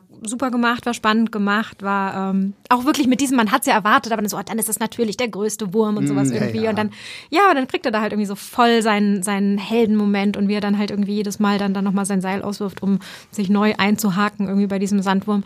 Das fand ähm, ich auch irgendwie cool super gemacht. spannend, dass dieses Reiten ohne viel Erklären so funktioniert, weil du siehst dann immer, dass er mit diesen Haken ja irgendwie diese äh, ja, Schuppen des Wurmes irgendwie hochzieht und dann öffnen sich da so wie so eine Art Atemlöcher, die. Das habe ich auch so gedacht, dass dann, dass er es geschafft hat, mit nur diesem Bild die Erklärung genau, zu ja. liefern, die halt im Buch dir ja wirklich erklärt wird, ja. warum beim Man, Reiten die Würmer nicht untertauchen. Ja, genau. Ja, ja. Das, ja. das fand ich auch irgendwie sehr, sehr stark gemacht, einfach so, dass du halt wirklich dann auch so ein ohne, weil klar, man hätte auch irgendwie äh, Javier Bardem da noch hinsetzen können und okay, jetzt erklärst ja. du genau. ihm noch mal fünf Minuten, wie funktioniert eigentlich Sandwurmreiten. Mhm. Genau. Und wieso, wieso tauchen die da nicht einfach in den ja, Sand genau. wieder unter? Ja, das ist, weil du dann irgendwie diese Atemlöcher von denen mhm. öffnest mhm, und genau. sie können nicht untertauchen. es, es, werden sich ganz super. viele Leute wahrscheinlich drüber aufregen irgendwie, weil sie sagen, das wurde mir zu wenig erklärt und wie kann das sein, dass sie das als Taxi benutzen können? Mhm. Wo, wie kann das sein, dass sie in diese Richtung gehen, dass da fünf Sandwürmer mhm. auch nebeneinander dann lag? Aber ich fand einfach, das ist absolut richtig gemacht in diesem Film, weil es aber äh, wir sind im Kino, ähm, das ist der schöne Unterschied zwischen, dafür gibt's Roman, dafür gibt's Kino. Im Roman kannst du da halt auch mal auf fünf Seiten Gedanken erklären und links. Mhm. Und im Kino zeigst du halt ein Bild. Und wenn, im Idealfall sieht das Bild imposant aus. Und dann sagst du, okay, das klappt. Und ich brauche nicht die ganze Mythologie dahinter. Und das hat um an den Anfang zurückzukommen, wo, wir, wo ich vorhin schon gemeint habe, auch das Gefühl gehabt, das interessiert Villeneuve nicht so. Es muss einfach gut aussehen, es muss glaubhaft sein, dass da was dahinter steht, dass das geht. Und dann braucht keiner von uns im Publikum zu verstehen, wie man wirklich einen Sandwurm reitet. Wir werden sowieso nie in die Situation kommen, das selbst machen zu müssen. Also brauchen wir da keine Erklärung. Wir haben einen Halbsatz, in dem ähm, Stilgar sagt, hier erinnere dich an alles, was ich dir gezeigt mhm. habe. Also man weiß, Paul ist da jetzt nicht einfach so blind reingestolpert, sondern der hatte da schon ein paar Trainingseinheiten. Ähm, und er weiß jetzt, was er tut und es mhm. funktioniert und genau, und dann hat man halt so Kleinigkeiten. Wenn man dann will, kann man sich darüber tief Gedanken machen und sagen, okay, ah, so funktioniert das wohl. Wenn man nicht will, kann man auch einfach sagen, bam, geile Bilder, berauscht mhm. mich, weiter geht's in der Story und ich muss jetzt nicht wissen, wie kommt, steigt man eigentlich vom Sandburg wieder ab oder so. Ja. Das ist eine gute Frage. ähm, aber um zu einem anderen Punkt zurückzukommen, weil wir es hatten mit, im Grunde hat man nur zwei Figuren, mit denen man mhm. irgendwie mitgeht und bei den Fremen wird mhm. eigentlich gar niemand anderes, außer die Freundin, mit der sie quatscht, von der wir nicht wissen, wie sie heißt, ähm, vorgestellt. Ähm, das ist eben aber auch eben so dieser Punkt, der mich äh, dann ein bisschen gestört hat. Denis Villeneuve hat doch die Zeit. Er hat doch die Zeit. Er hat das, er hat den Roman extra in zwei Filme aufgeteilt. Für den zweiten Film sich noch mal mehr Zeit genommen, fast drei Stunden. Ähm, und ähm, deswegen war ich am Anfang so ein bisschen überrascht mit dem, oh, dann kommt Handlung, Handlung, mhm. Handlung. Ähm, nee, eben nicht. Es wird, es wird mir ja dann trotzdem er die Zeit hätte, gar nicht irgendwie groß der Anknüpfungspunkt geliefert, der emotionale, der mir ja eben fehlt, in dem zum Beispiel halt nochmal irgendwie andere Figuren mehr in den Mittelpunkt rücken würden. ähm, und stattdessen überhastet er dann halt eben diese Enderzählung, also ich glaube, wir hatten so ein bisschen auch schon im Gespräch vorher festmachen können, ab dem Zeitpunkt, wo ähm, Paul dann halt in den Süden geht, in den viel besungenen Süden von Arrakis ähm, und sich dann halt äh, entscheidet, okay, er ähm, also er geht jetzt irgendwie mhm. da den Weg äh, des Messias, nimmt das irgendwie voll an und ähm, wo seine Wandlung halt aber dann einfach überhaupt nicht mehr nachvollziehbar wird für den Zuschauer. Oder was heißt nicht, nicht mehr, aber einfach nicht mehr so gut. Mhm. Und ähm, die, die Erzählzeit wäre doch da gewesen, das ja, ein bisschen. Ich möchte halt auch nichts vom Anfang missen persönlich. Also ich, er muss ja deutlich mehr dann, gedreht dann haben. Dann noch einen Film zusätzlich. Er muss halt deutlich, er muss ja deutlich mehr gedreht haben. Wir wissen ja, also Tim Blake Nelson wurde gecastet. Ja, und ähm, der ist den ganzen Film nicht gesehen. Da ist nur ein Danke am Ende für Tim Blake Nelson mhm. im Abspann kurz. Ähm, auch Stephen Henderson, der im ersten Teil schon dabei war, ist, steht aber Danke. Also wurde wahrscheinlich mit dem auch was gedreht.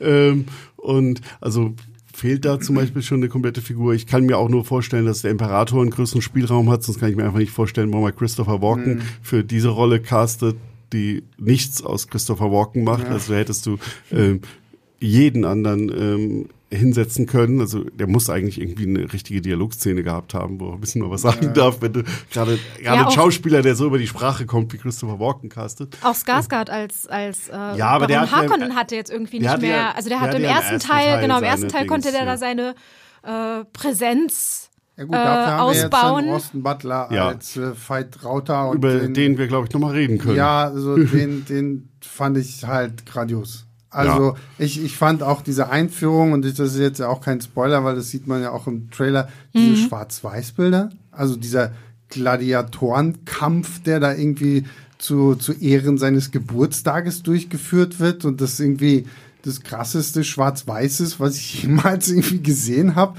Und äh, auch so von, von der Inszenierung und von den Kostümen her und halt ein Austin Butler, der sein mit äh, Augenbrauen weg, Haare weg und schwarze Zähne und sowas alles. Also fand ich sehr beeindruckend, vor allen Dingen irgendwie auch schön, dass man halt dann wirklich sagt, okay, gut, Baron Harkonnen hat jetzt hier nicht mehr so viel zu tun, weil wir jetzt halt mehr ähm, seinen zweiten Neffen da irgendwie ins, ins Spiel bringen. Und also den fand ich super. Ja, also, ja auch. Also also Austin Butler äh, ist halt crazy irgendwie, aber der macht das halt. Dings. Ist auch Hammer. Wir haben den Film der englischen Originalfassung gesprochen, mhm. mit welcher Stimme der spricht. Also es ja. ist jetzt nochmal sind wir was komplett anderes als als Elvis. Ja, das ähm, musste er sich ja wieder abtrainieren ja. und ja, aber ich fand das, jetzt ganz fand anders was sehr interessant. Das hat auch sehr gut zu ähm, Stellan Skarsgård ge gepasst. Ja, also ja den hat er ja vorher extra irgendwie so studiert, weil ja. er halt dann eben da seinen seinen Neffen ähm, so. Er spricht äh, ja auch teilweise echt fast so wie. Ja, ja, genau, ja, genau. Das, das, also, das wollte er auch bewusst halt eben ich imitieren. Ich dachte, das ist ein Ehrenmitglied, der wäre jetzt der Ehrenbruder von den anderen Skarsgards.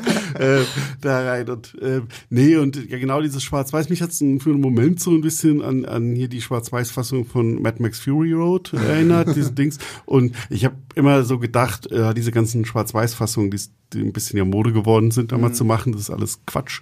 Ähm, aber hier fand ich es jetzt in diesem Film so bewusst eingesetzt, ähm, auch richtig, richtig gut. Und es hat halt War dieser irgendwie auch mal angenehm nach diesem ganzen Rot-Braun von Arrakis, denn auf einmal irgendwie in so eine total andere Welt zu geraten. Ja, und es, es, hat ja, und das fand ich ja interessant, er hat das ja auch weitergetragen. Also es ist ja, zwar ist dieser Gladiatorenkampf das Einzige, was in äh, schwarz-weiß ist, aber alle Szenen mit ihm. Ähm, er ist ja immer so weiß, mit, dass es ja, quasi immer schwarz-weiß ist. spielen diese schwarz-weiß-Ästhetik, aber auch, auch der finale Kampf, da hatte ich das Gefühl, dass mhm. dann quasi äh, mit der Farbmischung beides so ein bisschen zusammengefügt wurde und dann da ähm, rumbarbert. Da muss ich beim zweiten Mal auch unbedingt noch mal ein bisschen mehr drauf achten. Mhm. Ähm, aber ich glaube, das hat sich immer so fortgesetzt, dass er auch dann quasi, wenn er in eine Welt reinkommt, macht er die halt mit seiner Präsenz düsterer. Hat er, er halt, Farbe halt ausgesaugt? Halt ja, äh, er saugt ja auch, also die Figur ist ja auch wirklich so, dass die überall, wo die hinkommt, äh, so ein bisschen äh, das Leben aussaugt. Also da gibt's ja keine Freude um den rum. Mhm. ja, die wurde in, in, irgendeinem Artikel wurde die so ein bisschen auch wie so ein Vampir beschrieben. Ich glaube, das passt ja, ja irgendwie ganz ja. gut, sowohl äh, vom, vom Look her als auch tatsächlich von dem irgendwie, was er macht. Ja, also mit dem ähm, mit den Schwarz-Weiß-Szenen, das ist halt natürlich so eine ganz, ganz heavy Ästhetik des Faschismus halt nochmal. Also sowieso diese ganze Arena ist ja halt auch schon, mhm. sieht so aus und dann macht man da irgendwie noch Schwarz-Weiß draus und dann ist das nochmal mehr halt irgendwie klare Einteilung auch irgendwie in Schwarz und Weiß und Gut und Böse. Also ich meine, diese Harkonnens und überhaupt auch deren Gefolgschaft, ist da überhaupt irgendein netter Mensch dabei? Also wie, wie geht's? Die leben nicht lange, wenn da jemand mal nett war. wie geht's denn den ganzen Leuten so zu Hause? Also das ist einfach irgendwie wirklich so eine, so eine, so eine ganz niederträchtige niederträchtige, mhm. so ein niederträchtiges Volk, niederträchtige Sippe. Ähm, ich fand das so, also mit dem Schwarz-Weiß als auch mit dem, mit der ganzen Sache, dass er eben haarlos war, ähm, hat für mich irgendwie auch nochmal sowas transportiert von wegen, diese Harkonnens werden halt so gesichtslos irgendwie gemacht. Also ähm, entweder, entweder sind sie ertränkt in Fettmassen, hm. ähm, ihre Gesichter, so dass man halt irgendwie gar nicht da halt wirklich die Person dahinter identifizieren kann, oder sie sind so sie verschwimmen halt irgendwie fast mit dem Hintergrund, weil mhm. sie einfach so wenige Facial Features halt irgendwie noch haben, also so wenig irgendwie halt Ausdruck da irgendwie noch bleibt.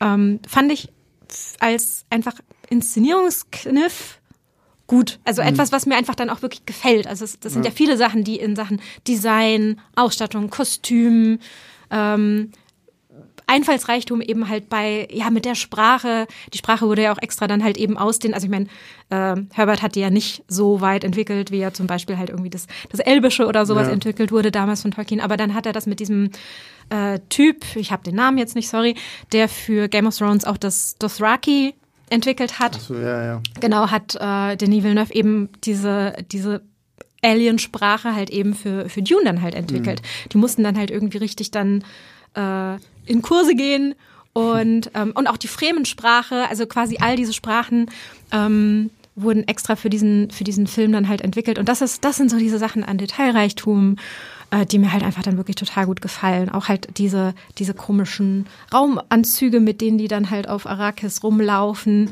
Ähm, und das war alles so ein bisschen so HR Geiger oder HR Giga, wie auch immer man den Herrn aussprechen möchte.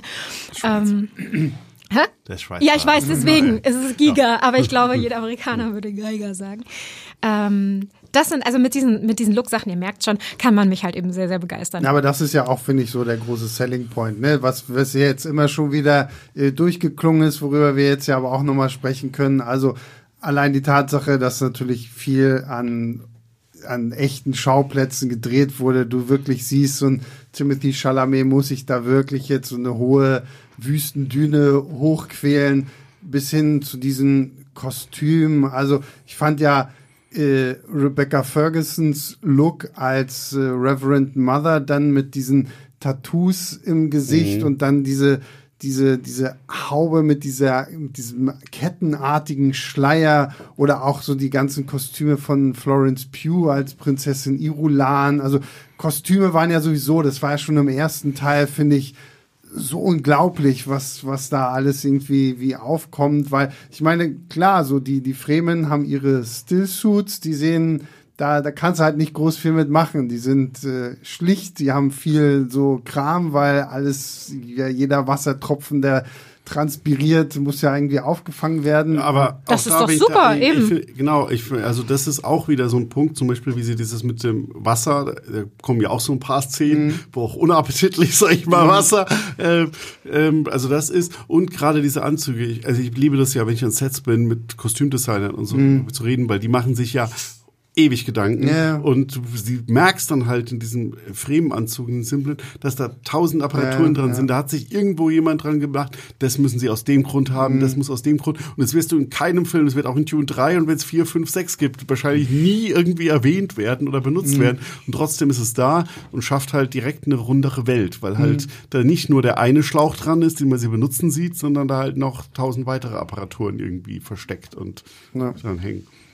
Ja, und ich mhm. finde, das, das ist für mich dann auch wieder so dieser Punkt, wo, wo für mich der Vergleich mit Herr der Ringe von Peter Jackson zum Beispiel nicht so sehr hinkt, weil wir eben halt so Sachen haben, dass wenn CGI genutzt wird, ist es immer mehr eine Erweiterung von dem, was wir irgendwie sehen, als dass es einfach nur CGI, weil wir sagen, okay, wir brauchen jetzt irgendwie was Großes, Fettes, wie, keine Ahnung, jetzt bei jedem dritten, zweiten, ersten Superheldenfilm, den wir mittlerweile irgendwie haben, wo gefühlt ja alles nur noch in irgendeinem Studio oder vor dieser diesem, wie heißt das Ding The da? Volume, The Wobei, das, wobei das ja ein bisschen ironisch ist, weil ähm, Kameramann war ja Craig Fraser ja. und der ist ja quasi der Erfinder von The Volume. ähm, der hat zumindest einen Anstoß gegeben, ähm, dass dann Lucasfilm daraus ähm, The Volume entwickelt mhm. hat.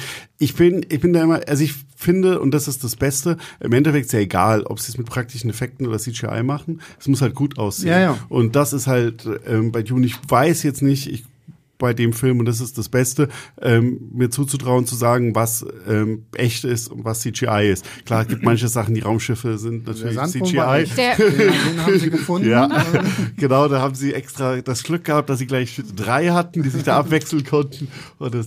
Genau, also ähm, du kannst es dann halt natürlich erklären, bestimmte Dinge werden sie nicht, mhm. fliegende Raumschiffe, äh, Dings. Aber das ist halt das Wichtige, es muss sich halt einfach ähm, vernünftig ähm, einfügen, diese Welt. Und das ist halt gerade auch da wieder ähm, die Haptik ist sowas von wichtig und du hast halt das Gefühl, wenn dieser Sandwurm, dass der wirklich da ist, du hast das und nicht klar, es waren andere Zeiten und die haben das Beste damals auch gemacht, Kyle McLachlan, der da halt irgendwie ähm, oder halt auch die vorhin gemachte erklärte Szene mit diesen Ab Erntemaschinen und äh, mhm. den riesen Schaufeln. Du hast das Gefühl, dass die sich da reingraben, dass die sich verstecken und das ist natürlich auch mit das zu 99 Prozent aus dem Computer kommen. Und, ja. ähm, und das ist, glaube ich, das Wichtigste. Und das ist ähm, hier wieder halt sehr, sehr gut gelungen. Mhm. Ja. Und im Einklang, finde ich, mit äh, Hans Zimmers Soundtrack. Ja, und allgemein im Ton. Also ich fand den mhm, Ton, genau, ähm, der Ton. Äh, der, also dieses ganze, also auch diese, ähm, wie heißen die Sampa oder so, die sie halt in den, ja, ja, äh, wo ich mich jedes Mal drauf gefreut, wenn sie das wieder reinhauen. und das fand ich auch lustig, weil ich habe irgendwie gedacht, der klingt noch geiler als der erste Teil. Mhm. Ähm, habe im Nachhinein geguckt und sie haben lustigerweise hat Denis Villeneuve das Soundteam ist das einzige, was er ersetzt hat, obwohl die einen Oscar gewonnen hm. haben. Die hat er ersetzt und hat den hat Richard King geholt, der sonst Oppenheimer, äh, nicht Oppenheimer, äh, Oppenheimer auch, der sonst alle Nolan-Filme macht. Ja. Den hat er ähm, äh, reingeholt ähm, und das fand ich jetzt, ich habe vorhin extra, als ich das, oder gestern, als ich das gesehen habe, äh, recherchiert, ob es irgendwo einen Grund gibt, ob ich irgendwie einen Grund finden kann, warum. Nee. Ähm, aber das hat sein hat Denis Villeneuve's neuer bester Buddy äh, Christopher Nolan einfach gesagt, hier komm, ich habe da ein paar Soundleute, die sind noch, sind gut, nimm die, die sind noch ein bisschen krasser als die, die du vorher schon Ja, der hast. ist also Richard King, der hat fünf Oscars, äh, nee, er wird jetzt bald fünf Oscars haben. ich glaube, momentan hat er vier, Oppenheimer wird fünf mhm. und Dune 2 wird dann vielleicht schon Nummer sechs. Ähm, und weil das äh, nichts war. Aber es hat mich gewundert, weil die haben ja am ersten Teil auch keinen schlechten Job gemacht. Ja, ja, ja, vielleicht war auch, vielleicht auch, vielleicht konnten die einfach nur irgendwie nicht, weiß mhm. ich nicht, aber ähm, ja. Ja, gab auch die ganzen Verschiebungen und vielleicht waren sie dann eben tatsächlich anderweitig beschäftigt heftig. Aber das wusste ich nicht, dass das Soundteam ähm, äh, ausgetauscht wurde. Es überrascht mich ja eben auch, weil, weil es den Oscar gab für den, für den ersten Teil. Und der Sound macht einfach wahnsinnig viel aus. Also Ja. dieses ganze Gebrumme, es kann bitte immer sehr gerne so brummen, dass es äh, mich bis im Kinosessel erreicht. Also das Ja, vor allem ähm, da habe ich halt auch echt super. gemerkt, ich hatte jetzt, äh, wir hatten ja die Pressevorführung am Montag ähm, und ich habe am Wochenende hatte ich extra zu Hause dann nochmal Dune 1 nachgeholt. So. Das ist natürlich zu Hause so, ne? Ich meine, ich habe eine ordentliche Soundbar, aber das ist halt nicht das gleiche, wie wenn wir jetzt halt hier im Zoopalast Saal 1 mit schön Dolby Atmos, wo du halt äh, wirklich jedes Vibrieren in deinem Sitz spürst und da voll mitgehst, so, das ist halt einfach nochmal ein anderes Erlebnis. Also da, da merkst du auch schon so, das sind halt wirklich so Filme, da musst du ins Kino gehen.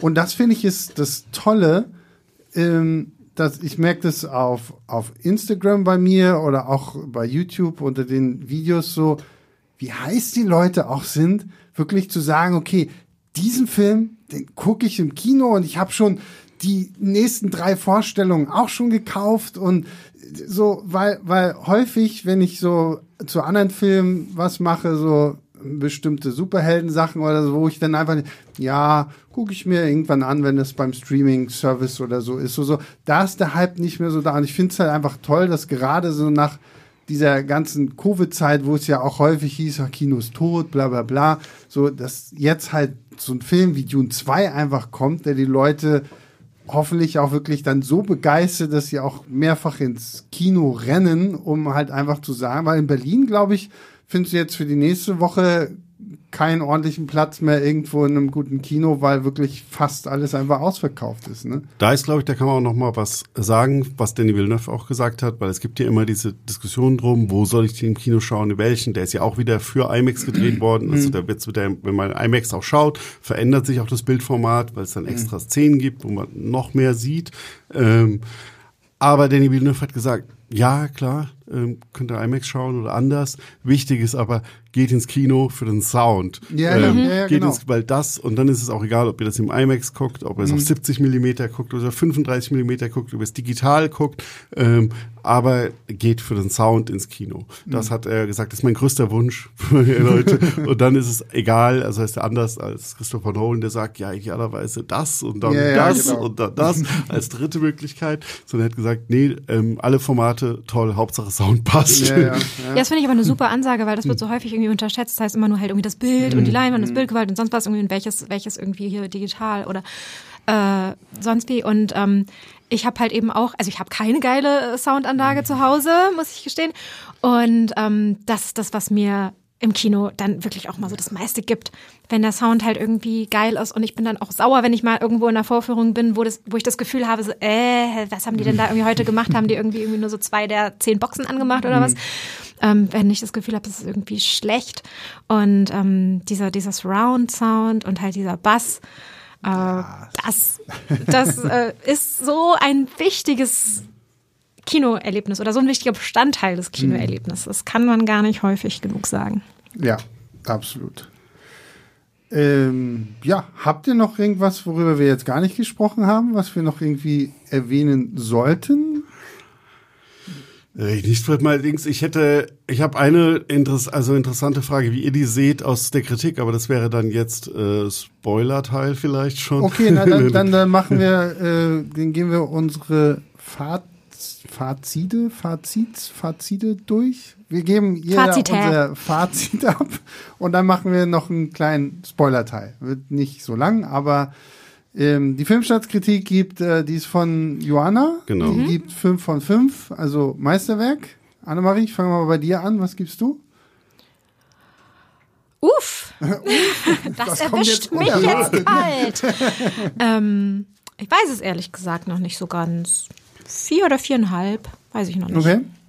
Björn? Ja, ich bin lustigerweise weiß ich es auch noch nicht. Meine erste Reaktion nach dem Film direkt, ich habe da habe ich dreieinhalb Sterne gegeben, weil mich dieser dieses emotionale Kaltlassen der zweiten mhm. Hälfte gerade frisch, das war dann ja auch das Ding, so sehr gestört hat. Mittlerweile, umso mehr weiter ich drüber nachdenke und wie das erste schätzen kann, bin ich schon so auf vier hoch und jetzt warte ich, freue ich mich auf die zweite Sichtung, wo ich nicht ausschließen würde, dass es auch auf viereinhalb hochgeht. Aber ja. Daran erkennt man mal wieder, hm. liebe Leute, die ihr zuhört, die äh, mich auch häufig anschreiben, so, ja, wie kannst du so, so eine Meinung zu einem Film wächst halt auch irgendwie so. Und da sind ja gerade solche Sachen wie Podcasts oder einfach nach dem Kino Gespräche darüber irgendwie so, wo man halt sich unterschiedliche Meinungen nochmal zuholt und sowas. Finde ich halt auch immer spannend so und wie sich sowas dann ja doch immer verändert. So, ja, ne? vor allem, also es verändert sich ja nicht mein Blick auf den Film, sondern es verändert halt, wie ich die Punkte gewichte. Genau, ja, ähm, ja. Und, ja, und manchmal ist das halt dann einfach so, dass ich sage, ah, da hat mich gerade das mehr gestört und beim zweiten Mal mhm. Stört mich das gar nicht ja, mehr. Ja. Also ich äh, schließe mich Joanna an, sage äh, 5 von 5. Äh, ich fand den fantastisch und hatte sehr viel Spaß damit und freue mich schon auf meine IMAX-Sichtung und dann noch eine Sichtung hm. irgendwann, wenn ich nochmal Karten kriege. Und, äh, ja, das, ja, dann haben wir das jetzt durch. Jetzt kommt Björns spoilerlastige Frage, deswegen Spoiler, Spoiler, Spoiler für Dune Teil 2. Björn, bitte. Ich weiß jetzt gar nicht, ob so ein dicker Spoiler ist. Ich, möchte, ich möchte Johanna jetzt nicht das Falsche in den Mund legen, aber sie hat gerade so in Kritik so ein bisschen angedeutet. Was Tune 2 halt noch schlechter machen könnte, ist, wenn jetzt Tune 3 nie kommen sollte. Ähm, vielleicht, weil es dann ein unfertiger Film wäre. Und da würde mich interessieren, wie da eure Meinung dazu ist. Also muss Tune 3 jetzt, äh, jetzt unbedingt kommen? Also wird ja wahrscheinlich, wenn das jetzt nicht äh, doch wieder erwarten, ein äh, Kinoflop wird. Ähm, aber ähm, muss der eurer Meinung nach kommen oder sagt ihr, also stört euch, oder sagen wir so, stört euch das offene Ende von Dune 2? Ist das für euch kein richtiger, kompletter Film? Also ich sag's mal so, von der Art und Weise, wie der Film endet, ist es ja letztendlich sehr, also mit, mit Abwandlung, gerade was die Chani-Storyline angeht, weil hier im Film zieht sie ja quasi Leine und sagt, mhm. also Konkubine auf keinen Fall. Während im, im Roman ist es mhm. ja so, okay, dann bin ich halt deine Konkubine und Läuft du halt hast so. halt noch äh, deine politische Ehe, das ist alles fein. Aber auch im, im, im Buch ist ja quasi schon vorprogrammiert, okay, dieser heilige Krieg ist jetzt irgendwie ausgebrochen, da kann ein Paul Atreides nichts gegen tun ich finde, so wie Denis Villeneuve es jetzt natürlich macht, ist das schon was, wo ich sage, okay, also jetzt will ich halt auch den dritten Teil haben. So, weil es ist einfach, die, die, die Häuser kommen auf Arrakis an, weil sie sagen, okay, wir akzeptieren nicht, dass du jetzt der neue Kaiser bist. Das ist ja, das wird ja alles auch so aufgebaut, dass man wirklich sagt, so, Christopher Nolan hat gesagt, das ist für ihn Empire Strikes Back. So, und Empire Strikes Back wärst du auch irgendwie sauer, glaube ich, gewesen, wenn am Ende nicht noch rauskommt, was so passiert. Also, ich kann den Punkt äh, schon verstehen, aber ich bin so ein bisschen hin und her gerissen, weil ich mir sage, so ähnlich endet das Buch ja irgendwie auch und ich bin erstmal irgendwie fein damit. Gleichzeitig hat Denis Villeneuve ja auch gesagt, dass er würde gerne Messiah ja noch machen. Der so als letzter Film, den er in dieser Dune-Saga macht was natürlich irgendwo auch Sinn ergibt, weil mit dem zweiten Band von Frank Herbert endet ja dann eigentlich auch die Geschichte von Paul Atreides, ja. weil danach, kleiner Spoiler, sind dann seine Kinder dran. Children of Dune, genau. Genau, und ähm, von daher würde ein dritter Teil schon Sinn machen, aber ich finde, es ist jetzt nicht so drastisch wie das Ende vom ersten Teil wo, wo du wirklich, ja, okay, Paul ist bei den Fremden angekommen und du denkst jetzt ja, ja, und wie geht's jetzt? Also, wenn da kein zweiter Teil gekommen wäre, wäre ich sauer gewesen. Wenn man jetzt sagt, okay, nee, keine Ahnung, es hat nicht genug eingespielt oder es bringt nichts ein, wir machen jetzt nicht noch Dune Messiah, wäre ich nicht so traurig, weil ich sage, okay, gut, es ist zumindest eine sehr nahe an dem Original liegende Verfilmung. Ähm, also mich hat das tatsächlich überrascht, wie sehr das Ende jetzt auf einen dritten Teil ausgelegt war. Ich hatte das, also das hat mich wirklich so, dass dann saß ich so da und dachte so, äh, okay, weil es hat, Villeneuve hat es ja irgendwie nie als Trilogie oder halt er plant drei Filme, er macht drei Filme, er erzählt die Geschichte in drei Filmen oder so angekündigt, sondern es war immer, okay, ich mache halt Dune, ich erzähle es in zwei Teilen und dann mache ich irgendwie vielleicht dann halt noch Dune Messiah. Und ähm, es ist ja nicht Dune Part 3, vielleicht wird er dann auch so heißen. Mhm. Äh, aber im Moment ist es immer noch, ja, ich mache dann Dune Messiah und das hat ja auch noch gar kein grünes Licht. Und ich mache jetzt zuerst auch noch einen anderen Film. Und das heißt, es wird auch noch ewig dauern. Also den Film sehen wir frühestens in vier Jahren. Ähm, und äh, das ist dann trotzdem zum einen mit diesem so, ja, und The Holy War begins, also Heilige Krieg beginnt. Mhm. Also ich meine, anders kann man ja irgendwie äh, äh oder krasser kann man einen nicht irgendwie nochmal in eine zukünftige Geschichte entlassen. Plus diese Sache mit, mit Chani, die ja. jetzt irgendwie ihren anderen eigenen Weg da halt geht. Also ein ganz klassisches, wir setzen jetzt unsere beiden Figuren, ähm, die bisher zusammen durch die Geschichte äh, gereist sind, also Chani und Paul, jetzt auf eigene getrennte Pfade. Wie geht's mit ihnen jetzt weiter? Mhm. Ähm, und also so eine Exposition am Ende zu haben, ist für mich so ein sehr, sehr, sehr klassischer Door-Opener halt für den nächsten Absolut, Teil. Ja. Ähm, das hat mich überrascht, aber es ist für mich überhaupt nicht weniger jetzt irgendwie ein abgeschlossener Film, zweiteiliger Film.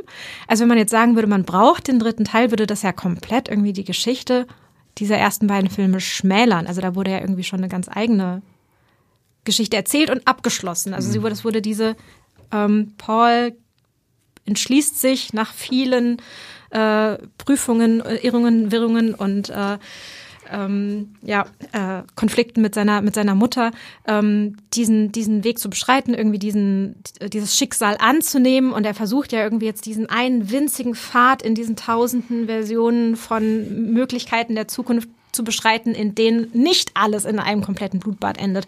So, die, diesen, diese Geschichte ist, ist abgeschlossen. Also von daher funktioniert es für mich trotzdem auch ohne einen nächsten Teil. Aber der nächste Teil wurde halt jetzt schon sehr, sehr, sehr heavy geteasert. Ja, ja und ich meine, selbst wenn er ein bisschen später kommt, ich meine, Band 2 findet ja auch statt zwölf Jahre mm. nach den Ereignissen genau, von Band 1. Also Zeit, du hast ja einen äh, gigantisch großen Zeitsprung, wodurch du halt auch die Möglichkeit hättest, wenn ein sollte ein Timothy Chalamet jemals auch irgendwie ein bisschen älter aussehen, dass man Den musst das, du älter schminken, das ja, wird nie passieren. Dass, dass du dann halt auch einfach sagen könntest, ja okay, es sind jetzt halt zwölf Jahre vergangen, äh, Paul konnte nichts irgendwie machen, um diesen Krieg zu verhindern und jetzt kommen halt so seine letzten äh, Jahre. Gerade weil es in zwölf Jahren ist oder mal sehen, wie viele Jahre es dann halt äh, in der Erzählzeit der Filme sein werden, mhm. ähm, trifft man ihn ja dann in einem komplett anderen Mindset an. Ja als es jetzt der Fall ist. Also es wird ein ganz anderer Film. Mhm. Es wird nicht eine Fortsetzung irgendwie von, ja. von Teil 2, sondern die Geschichte. Und dann mit Anya Taylor-Joy. Einer und Anya Taylor-Joy. Genau, ja, genau, das ist ja schon mal klar, dass es dann halt eben diesen Zeitsprung geben muss, damit sie dann eben auch eine junge Erwachsene sein kann. Und ich meine, jetzt sind wir am Spoiler-Teil, dann kann in, in Teil 2 ja dann auch Jason Momoa wieder zurückkommen, ne?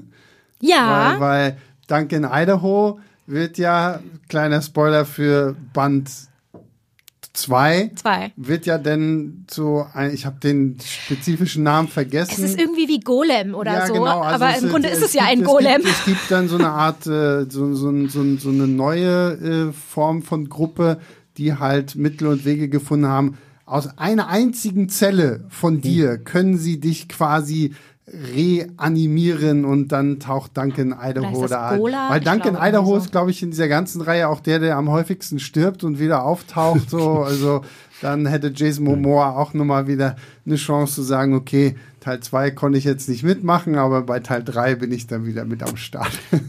ja, also gut, das ist aber schön, dass, weil ich fand auch, ich finde den Film, also natürlich wird ein dritter Teil geteasert, aber es ist jetzt nicht so, es gab ja jetzt in der jüngeren Vergangenheit einige Filme, mhm. die dann aufgehört haben und es kommt jetzt Part 2 und wo man das Gefühl hatte, das hört jetzt mittendrin auf. Mhm. Äh, ich habe einen halben Film geschaut und das hatte ich halt bei Tune Part 2 nicht. Und deswegen finde ich den Vergleich mit Empire Strikes Back äh, dahingehend auch passend.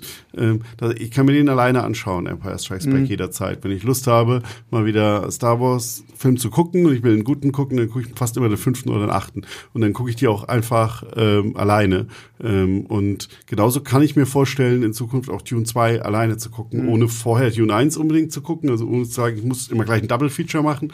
Oder zu sagen, ich muss erst warten, bis der dritte Teil da ist, nicht ein Triple Feature machen kann. Sondern ich kann mir vorstellen, äh, irgendwann auch immer wieder mal einfach nur Dune 2 dann anzumachen. Mhm. Ähm, und deswegen fand ich persönlich, das ist ein, schon ein runder Film, auch wenn du weißt, es geht noch weiter.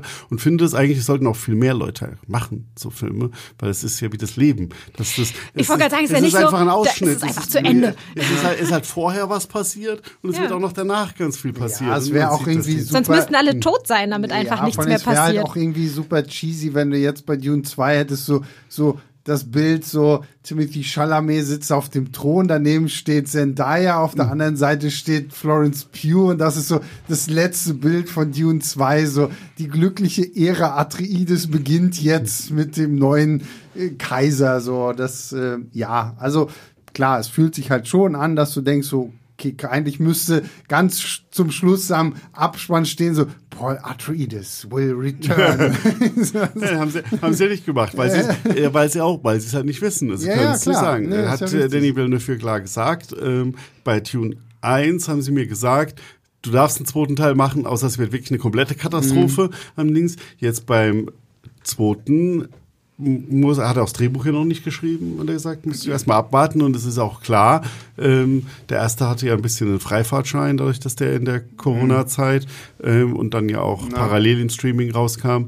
Ähm, der, der wird jetzt natürlich schon ein bisschen anderes Geld einspielen müssen in den ja, Kinokassen, ja, dass Warner sagt, okay, da kriegst du dann noch mal bestimmt 200 Millionen äh, Hausordnung ungefähr für den dritten gut, Teil. Ich meine, sie haben ja so wunderschöne Popcornbecher für Dune 2 in den USA erschaffen.